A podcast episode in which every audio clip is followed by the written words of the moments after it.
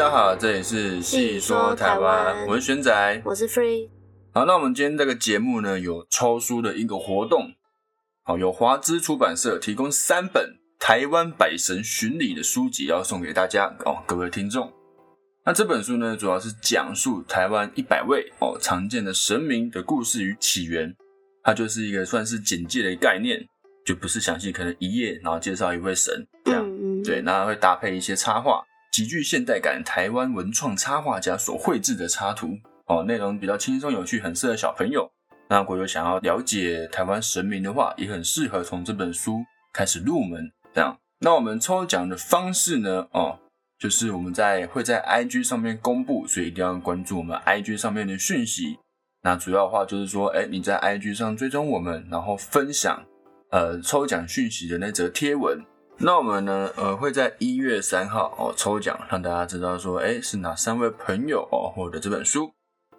好，那今天要讲的故事呢，哦，是我们的月老，全名是月下老人，然后简称月老。那月老应该是全台湾最多年轻人拜的一位神仙，各位听众应该有点期待这一集哦。那最近的一部电影叫《月老》哦，也是非常的红，你有去看吗？你有看吗？有啊，我有看，那是九把刀的电影哦。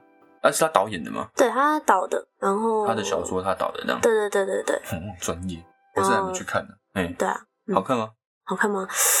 哎，特效很厉害，我觉得特效是 就是近期里面可以看到呃国片里面出现的特效是不尴尬的，就不会让人家觉得哦好出戏哦这样。哦，这样子啊。对，特效很厉害，他的特效也有得那个金马奖。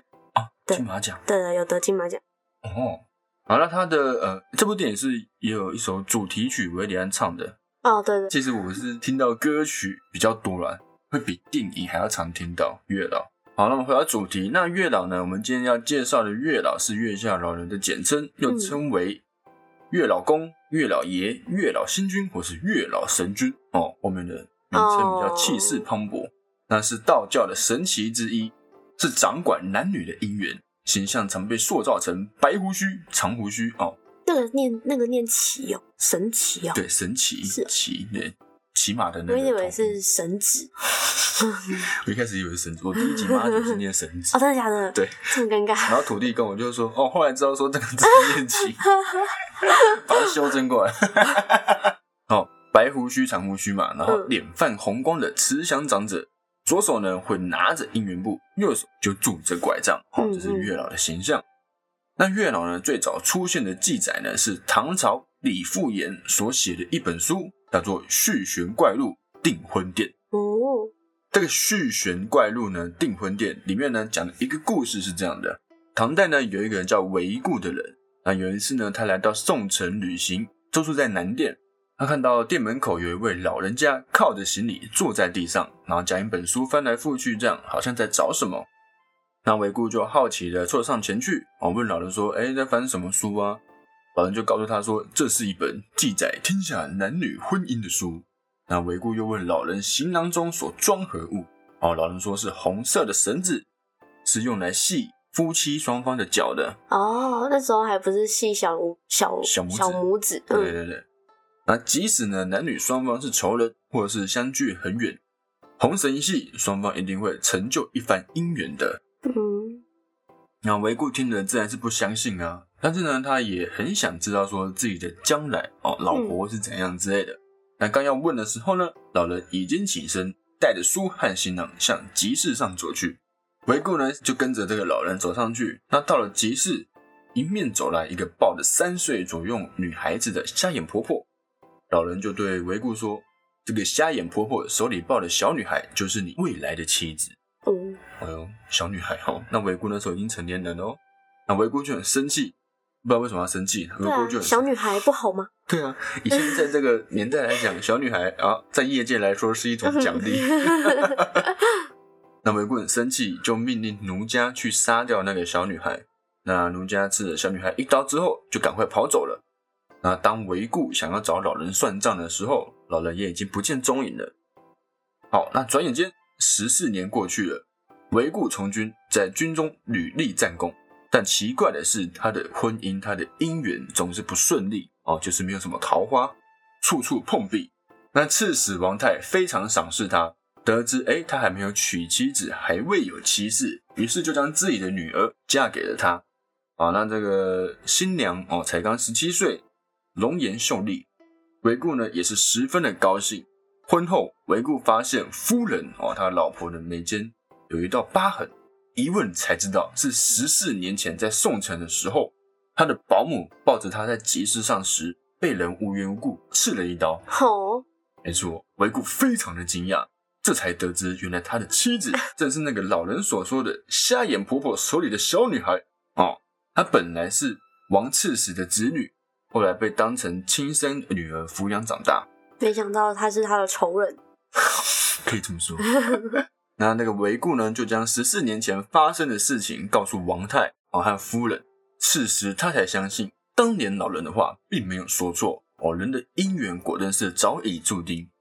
而那位老人正是主掌婚姻的神仙。自此，维固与夫人倍加珍惜前世注定的婚姻。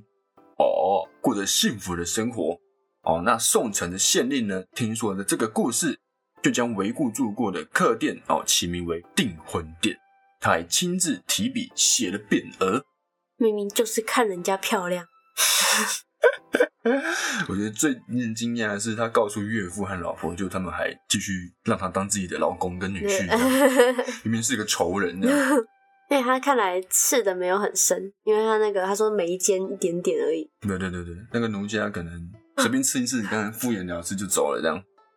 好，那我们拜月老的时候，不是有所谓的红线吗？嗯，那个所谓拴红线的习俗，在唐朝的时候就已经有了。嗯，那据史料记载，荆州都督郭仁正年纪很大的时候，依然没有结婚。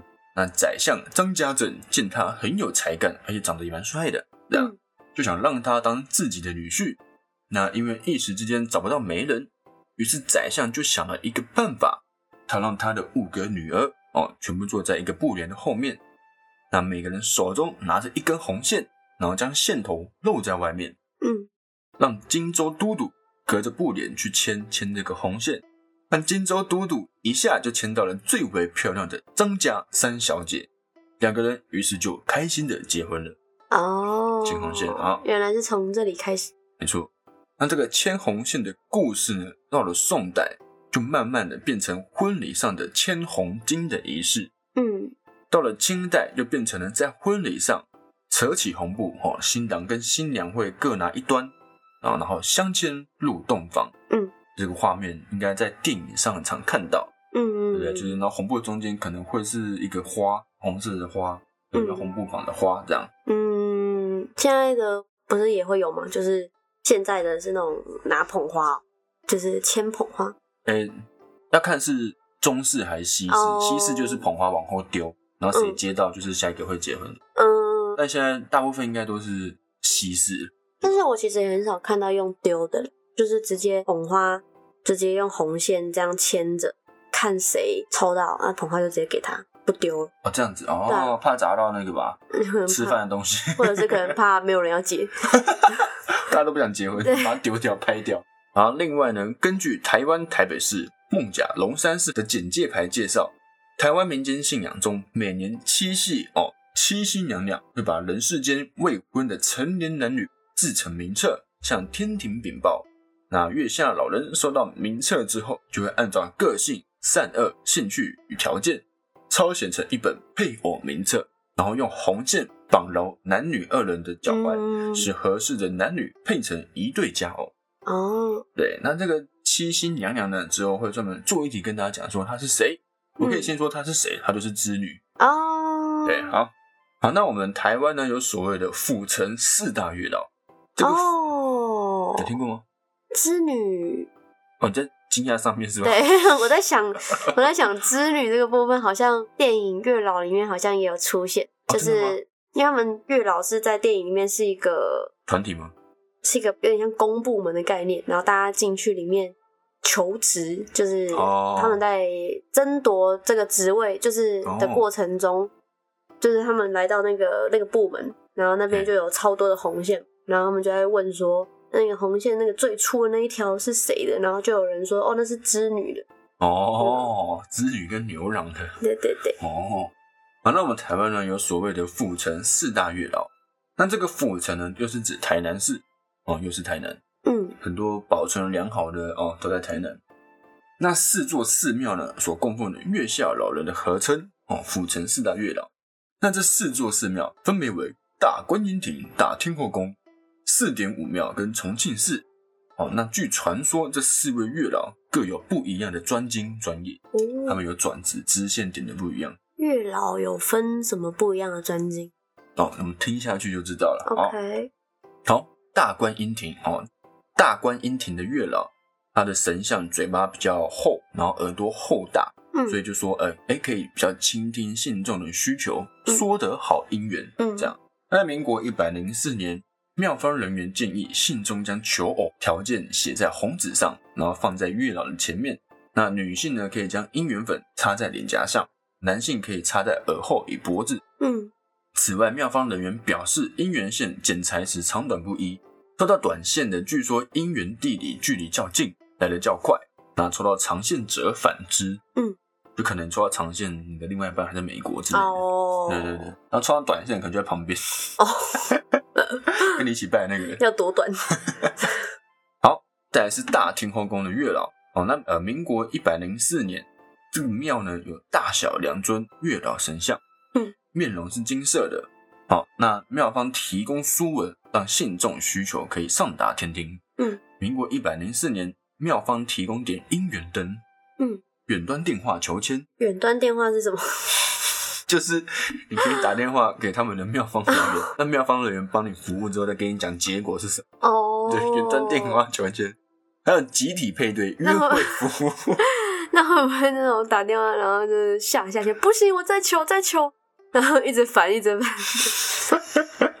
说哎，小编呢，不好意思，就不会那样，不行不行，再来再来，然后挂电挂你电话，那集体配对约会，很猛啊，这已经是那个联谊。对对，那个叫什么？会一直打电话问说什么？你单身吗？啊对对对对，有很多这个，会不会其实就是这个这个公庙他们打的单身联谊派对？好，那庙方人员也建议，在其他地方求过月老的话，就不要再来了，哦，对，一次就求一位。呃，有听说这个，好像呃以前是那种求红线，然后就是要小心保管，对，怎么不能不见，怎么之类的。然后然后找到了的话，要把那个红线拿去烧，你是这样吗烧，就拿去哦庙里面烧掉。我也不哦，知道，有点忘了。有个说法是红线不见了，就表示说那个人要来了。哦，对对对对对，对对但是我也有听过说什么红线不见了，就代表会不见，就是 就不会见了吗？就是它就就不见了，没姻缘了对对，就没了。什么？好，那再来是四点五庙的月老。民国一百零二年呢，这个神像神情严肃，手持拐杖。哦，那这个拐杖呢，就很常被解释是打击外遇。哦，嗯，那民国一百零四年，哦，这个庙提供祈愿文、姻缘袋、小玻璃瓶等等。那祈愿文呢，可以放入姻缘袋，打上蝴蝶结，象征永结同心。嗯，或者放入小玻璃瓶，挂在这个庙哦祈愿墙上。还愿的时候呢，可以拿喜饼祭祀，嗯，或用纯善念、做善事、说善行来代替。哦，对，就是你还愿也可以让自己变成一个大好人的方式来还愿。好的，蛮还蛮务实的。嗯，但是重庆市的月老，民国一百零四年时，这个寺庙的月老啊，他的神像是头微微的向前倾，嗯，被人认为能够听男女叙述相思。妙方表示，求姻缘者以新竹、台中等外地人居多。嗯，其中台中的信众很多是同一位算命师指点而来，并建议以高粱酒做贡品。该寺庙中有一个醋干。而在清朝的时候呢，有一位作家叫刘家蒙，他所做的《海音诗》就曾经记载：你搅动这根醋干，然后取灯油磨对方的头部，可以增进情侣夫妻之间的感情，使对方回心转意。民国一百零二年，庙方有准备红纸供信众书写陈情事项，这样会不会不够写？应该要，尤其是七夕的时候，一 叠一叠这样拿出来。我们是去拜过月庙，月苗，呃，我们好像很久之前，可是我们是派，我们是去龙山寺，对吧？对对对对对，然后一群人对一群人在那边，然后我在那边搭讪了一个啊女生，有吗？还记得吗？我忘了跟我跟她要来，然后但是后来没有结果了，这样。哎、好像有这么一回事。对啊因为，我们那时候一直起哄说，搞不好就是他了。对对对哦，就刚拜了月老，然后就看对。好，那月老的信仰呢有以下几点特征哦。第一点，始终为属神形态哦，极少作为庙宇的主神。哦对，月老的灵力哦，仅展展现于单一的形式，针对单一功能啊、月老仅透过特定的仪式互动，帮信众帮信徒加强姻缘，例如是与信徒红线或其他加持物，以信徒元辰对应等。其他功能如斩外遇哦，则透过其他的四神，如月老婆婆或是氤氲使者处理。嗯，这样，对。氤氲使者呢，之后也会专门做一集跟大家讲解，他是专门打击外遇的一位神明。哦。然后第三点，临时信徒多于长期信徒，嗯，这点在情人节的时候可以很长、很明显的发现到这件事情。对啊，而且长期信徒也太可怜了吧？就代表他一直都 都一直都单身一直都求不到。没有可能住附近的人每天都会拜一轮之类的，哦对，长期这这种长期。好，那第四点，社会仪式与文化活动建构月老的信仰，晚婚潮流助长月老信仰，并带动相关活动，如集体结婚跟联谊活动。刚刚说的哦，成为月老信仰之一的部分。所以说不定哪天你接到你单身吗？就是哦，月老庙里面的人之类的。好，接下来就是哦比较重点的部分，我们就来讲讲月老该怎么拜喽。好，那月老的生日呢是农历的八月十五哦，中间偏右，同时也是中秋节，所以说这个时候去拜月老其实是最灵验的。那当然，你有一个诚心诚意的心，任何时候拜都是可以的。对，那每一间寺庙祭拜的方式会有些不一样，但都是大同小异。好，那这边讲一个大致上会一样的地方，让大家参考一下。好，第一点，准备金子、香，以及准备好两份的贡品，一份呢是给庙里的主神，那嗯一份就是给月老。哦，那给月老的贡品呢，以糖果、甜点、饮品为主，因为月老他本身喜欢吃甜食，嗯那最好是双数。嗯这样，那点燃香之后，先拜天公，陈前有礼的自我介绍，然后默念姓名、地址、生日及年龄之后，持香三拜。那这个天公呢，我们之后也会专门做一集来介绍说这位天公是谁。好，那第三点，按照各庙宇的参拜顺序，依序将神明都祭拜完，然后在月老殿前把今天前来的目的说明清楚。嗯好，那祭拜的时候呢，记得告诉月老自己的姓名、地址、农历出生年月日时辰，以及理想对象的条件以及要求，是越详细越清楚越好。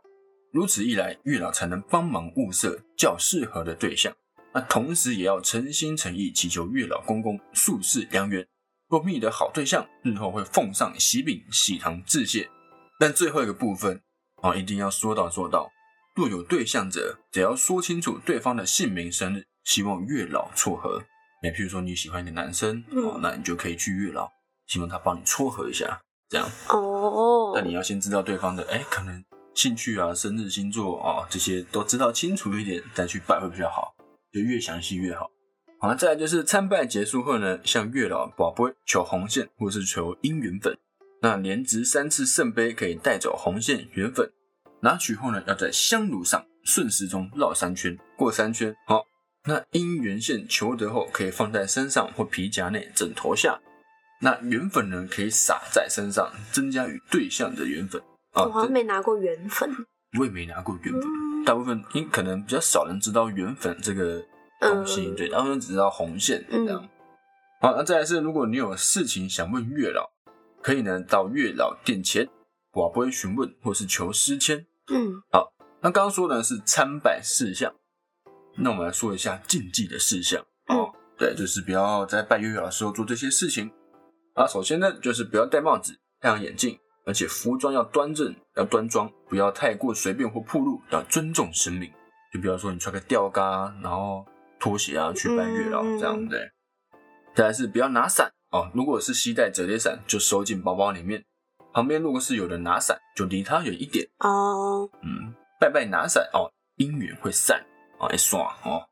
但是拜好后要喝结缘茶，喝的时候呢，如果太烫就等一下再喝，不要就是不要吹凉，哦，就说啊好烫啊，吹一下，不要这样，不然你自己的姻缘就会被吹走那。用手扇，应该也是，所以你就放着这样。哦有有些庙庙方会准备这个姻缘茶。嗯嗯嗯，好了，离开前呢，记得去拿庙里面的喜糖哦，沾沾喜气，但不能挑选，就是你不能挑你要哪一颗喜糖。嗯，对，如果你自己都挑了，月老怎么帮你牵好正缘的红线呢？哦，这样，那在贡品的部分呢，哦，我们可以选择汤圆求缘分，哦，糖果，糖果就是月老自己本身喜欢吃的甜食，则是鲜花，哦，鲜花的意思就是说，呃，希望可以与对象开花结果。嗯，再来是红枣，红枣就是祈求姻缘早点完成，桂圆就是圆满顺利，嗯，就是在一些谐音的部分。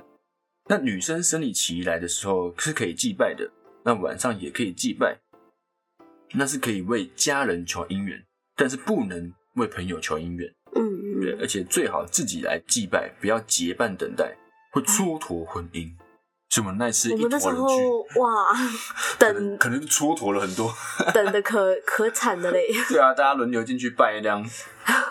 然后再来是拿红线的时候，是一定要经过月老的同意，嗯，要像月老宝贝连值三次圣杯，要三次哦，才能带走。嗯好，那这月老之之后，等一下有个故事跟大家分享一下我自己拜月老的故事。好，再来是拜拜的香一定要完全的点燃才能祭拜。如果你在拜拜拜的时候，可能拜到一半过程中发现，哎，其实香没有点燃，那你就要赶紧重新点燃，然后再重新拜一次。那如果这个香的火太旺，要用手扇洗，不要用不要用嘴吹。嗯，插香的时候要用左手插，哦，以示对神明的尊敬。嗯，好像都是右手哎，就惯用手对，插惯用手，对对对。好，再来是前女呢，可以一起来拜月老。如果双方是真心相爱，月老会撮合；那如果不是正缘，就有可能会分手，可以斟酌前往。那情侣的金子要一人一份，不要嗯一起买。对，像很很常听到说，哎、情侣不要去拜月老，不然会分手。嗯，对，就是哎、如果你想考验一下你们之间的爱情，可以去拜一下感觉有。点可怕，看是不是真心相爱的。再来是未来，如果顺利结婚之后，要带喜糖喜饼前来还愿，嗯或是当一个好人，哦，对 对，或者当一个好人。哎，好，那我们台湾最有名的月老，就是龙山寺里面的月老嗯哦，还有霞海城隍庙。那龙山寺的主神是观音，那霞海的主神就是城隍嘛，就是城隍庙。那我自己呢，是本身有拜过龙山寺的月老，真的是非常的灵验。我跟你讲过这个故事吗？没没有哎，忘记了，还是我忘了，应该是忘了，没关系，我可以分享一下。就是呢，我在大学毕业那一年，哦，毕业之后我就跟我一群朋友一起去拜月老，但说四个人，嗯哦，但只不要结伴而行，四个人一起去拜月老啊，然后我都在月老就一样嘛，就是主神拜，然后每个神都轮轮过一次之后，嗯。我就在月老殿前拜，我就一样就是跟他说，哎、自己的姓名住在哪，然后嗯。自己的生日，嗯。然后我就问月老说，哎、月老，我今年会交到女朋友吗？嗯。然后呢，连续是三个圣杯，嗯。然后呢，大概过两个月、三个月之后，就一个女生跟我告白了，哦，那我们就在一起。这样，那虽然说后来分手了，但是因为这一次的非常灵验，嗯嗯，那我觉得说，哦，龙山寺的月老真的是名不虚传呐、嗯，真是非常的厉害。这样，哦，很强哎，你讲吗那我那时候拜完好像也没有。我记得那时候你是有一个对象，然后你去拜说，呃，有没有机会？是吗？我是这样拜的，我忘了，好像是，记忆中是这样子啊。我忘了，嗯，没事没事，当然 都很久好久以前了，对？啊，好久哦，好，那霞海的呢？霞海的城隍庙我就没有拜过，因为它是在宁货大街里面。你有拜过霞海的吗？也没有，你嗯，霞海在哪里？在迪化街里面。那应该是没有，那因为经过蛮多次，就每次去逛迪化街都会经过。那我是没有进去拜月老，我就在外面用手拜一下主神而已。哦但听说霞海的月老是不用瓦杯就可以取红线，哦，对，是可以自行拿取的。好，那说到红线呢，我们求到的红线呢，姻缘线大部分是放在身上嘛，嗯有可能是绑在手环上啊，或者放在皮夹里面。不过像刚刚说的，如果有一天发现，哎，球的红线不见了，就表示说，哎，是月老将红线收回去，准备牵线，这是一个好征兆。嗯那又有像你刚刚说的那样，就是相反的，嗯，这样好。这就是今天我们月老的故事哈。